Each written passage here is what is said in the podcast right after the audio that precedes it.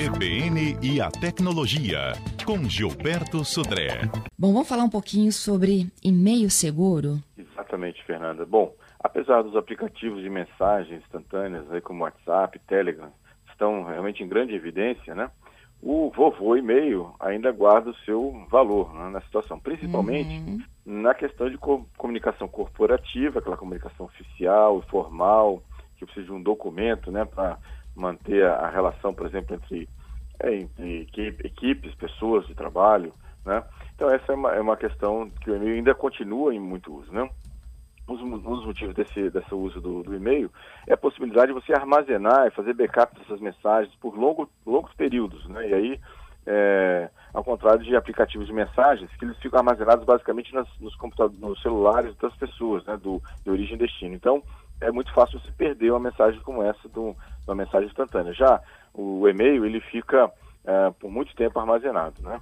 Então, ou seja, falando em, em, relação em segurança, vamos começar do começo, né? Ou seja, primeiro é bom que você tenha um bom antivírus instalado no seu smartphone, no seu computador, onde você vai fazer o uso do e-mail, e que você tenha um serviço, e aí, dependendo do seu tipo de provedor de, de e-mail, que tenha um bom filtro de anti-spam porque a gente recebe muito, muitas mensagens é, falsas, mensagens de golpes, ou seja, os filtros de anti-spam já vão fazer uma boa é, filtragem né, desse, dessas mensagens falsas que chegam. E aí, principalmente o Google, no Gmail e Hotmail, tem boas ferramentas de filtro anti-spam, que já funcionam bastante bem e filtram muita coisa que não chega nem à sua caixa de entrada porque já identificou como um golpe ou como uma mensagem falsa para isso.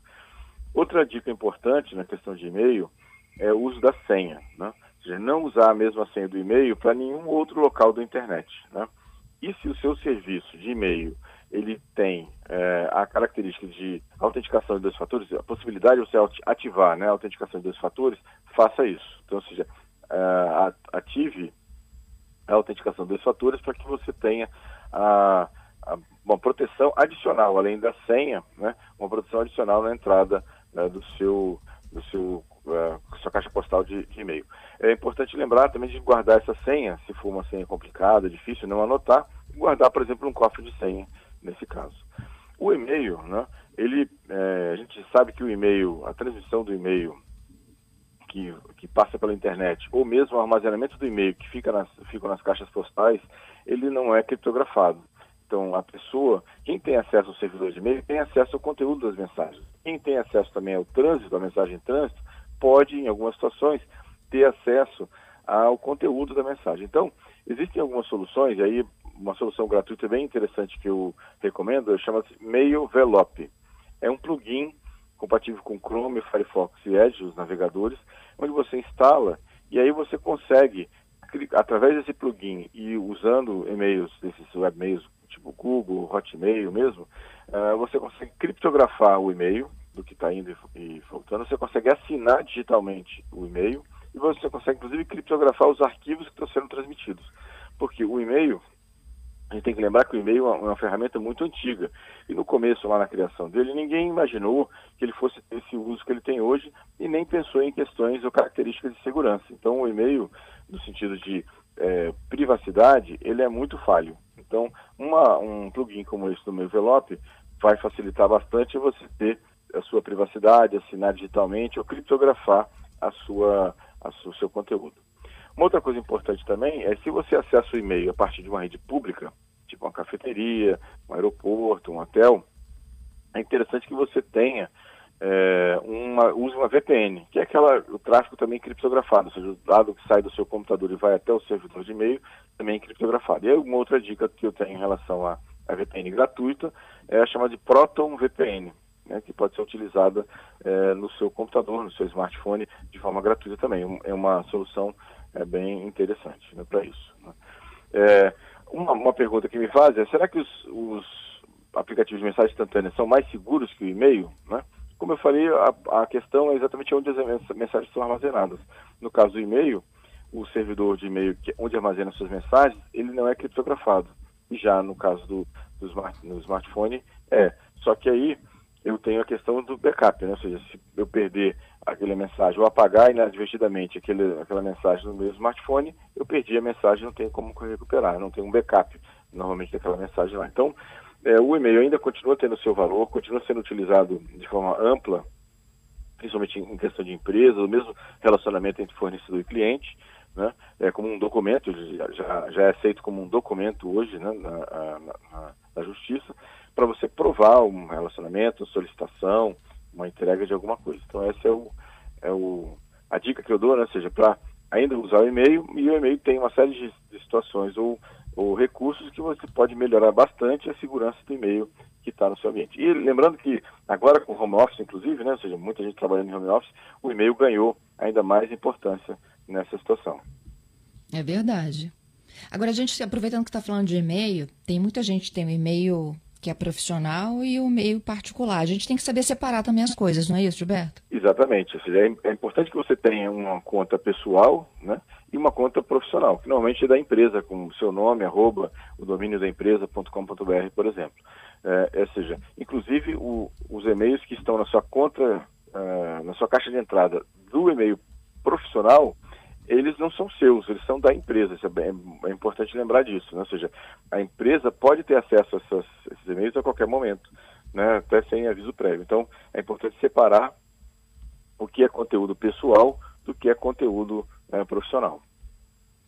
E até mesmo o que você abre no profissional, que tem todo um sistema de segurança, que provavelmente você não tenha tanto cuidado no pessoal.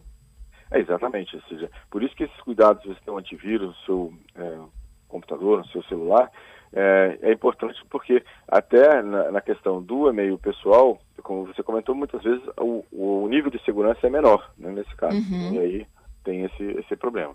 É para isso. Não é? Uhum. Exatamente. Ok.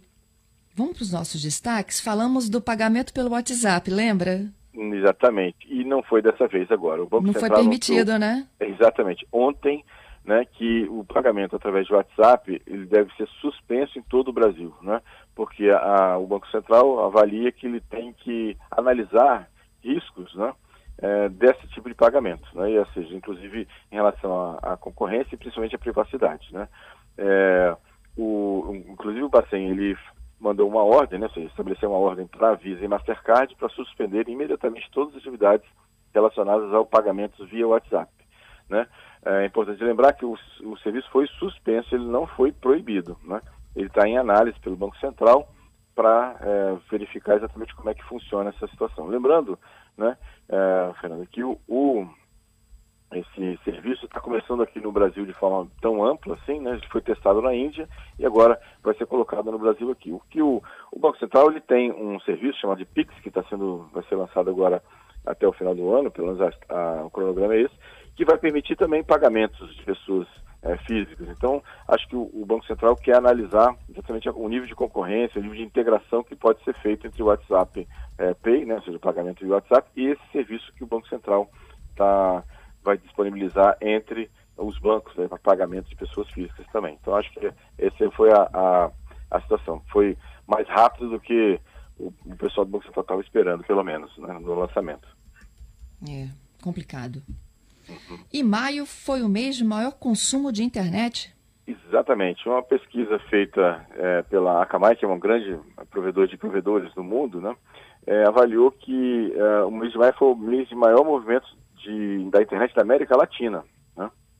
No caso do Brasil, a gente tem três datas que, que foram os picos de, de internet. Foi 15 de maio, né, que aí coincidiu com a saída do ministro Nelson Teste do Ministério é, da saúde, né? Então, ou seja, já estava naquela naquele caminho grande, naquela confusão lá do, da saída do ministro.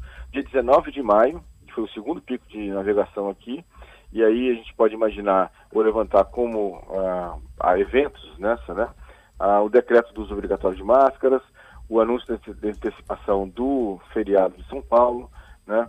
É, e aí o Brasil também tinha ultrapassado pela primeira vez a marca de mil mortes diárias, de 19 de maio. E o terceiro pico do mês de maio foi dia 27 de maio, né, que ocorreu exatamente na última semana de maio, que foi a data onde os brasileiros receberam a notícia que a Caixa Econômica Federal estava acreditando os novos lotes de auxílio emergencial. Então foi uma corrida na internet também de, de busca né, dessa informação. E também, no 27 de maio, foi a data que marcou o término do prazo de inscrição do Exame Nacional do Ensino Médio, o Enem. Então, Veja, três datas, 15, 19 e 27 de maio, fizeram aí essa, é, fizeram com que maio fosse o mês de maior movimento da internet no Brasil e também na América Latina. Bom, eu tenho perguntas aqui que chegam dos nossos ouvintes. Eu tenho o Oliver de Guarapari. Ah, que legal a pergunta do Oliver. Gilberto, é, existe algum celular top que substitua um notebook? O que um, um notebook médio faz? Então, o problema do, do, celular, basicamente, é o tamanho da tela. Né? É, então, ou seja, você teria que ter uma, mesmo celulares que tem uma tela razoavelmente grande, ainda assim me parece que é pequena para uma, uma situação de você usar como um notebook especificamente. Talvez você consiga é, substituir grande parte do que você faz com um notebook com um tablet. Aí você o tablet normalmente tem uma tela maior, é, você tem é, um teclado, normalmente várias opções de teclado em Bluetooth que você pode conectar no, no tablet e funcionar ele como um notebook. Aí sim talvez substitua. Com o celular, eu acho que, pra, em comparação ao uso que você faria do notebook, ele é bastante limitado, principalmente por causa da tela. Existem alguns celulares, poucos, que você consegue ter, conectar um monitor externo, mas são bem limitados. Assim. Hoje em dia, acho que praticamente os que existem hoje são, são bem poucos nessa, nessa situação. Né? O que você pode fazer, mas aí é um, um hardware a mais, é conectar, por exemplo, seu celular a um, uma televisão via Chromecast, por exemplo. Né? Mas aí é mais um, uma questão, você teria que ter, um, ter, um, ter acesso próximo de você de uma televisão com o Chromecast, também não é muito prático né, nesse caso. Né? Uhum. Oh, a Rosângela, ela diz o seguinte, Gilberto, a conta dela de e-mail é Hotmail e ela não consegue acessar através dos celulares Androids. Tem que sincronizar? É, na verdade, tem uma configuração que pode ser feita, é, que você consegue acessar, sim, as suas contas do Hotmail através do, do celular, sim. Né? Não, não tem, assim, a princípio não tem nenhuma é, dificuldade de você fazer esse tipo de acesso, né? Só você tem que ter um, um cliente de e-mail, né? Um, um software que vai ler os e-mails do, do Outlook e, e baixar para o seu celular. Ou você pode usar a parte de acesso via web também, né? Ou seja, entra no navegador, entra no Hotmail, é um pouco mais é desconfortável o acesso via web, né? Mas o, o aplicativo fica bem tranquilo, bem tranquilo. Entendido. Essas então são as dúvidas de hoje. Muito obrigada, Gilberto. Legal, obrigado, Fernando, obrigado aos ouvintes pelas muitas participações e vamos esperar quando é que agora o WhatsApp vai voltar a poder fazer né, os pagamentos, né, que era uma ideia é, interessante e também um pouco arriscada né, nesse, nessa situação. É verdade. Te aguardo sexta. Um abraço, Fernando. Um abraço para todos os nossos ouvintes. Até sexta-feira.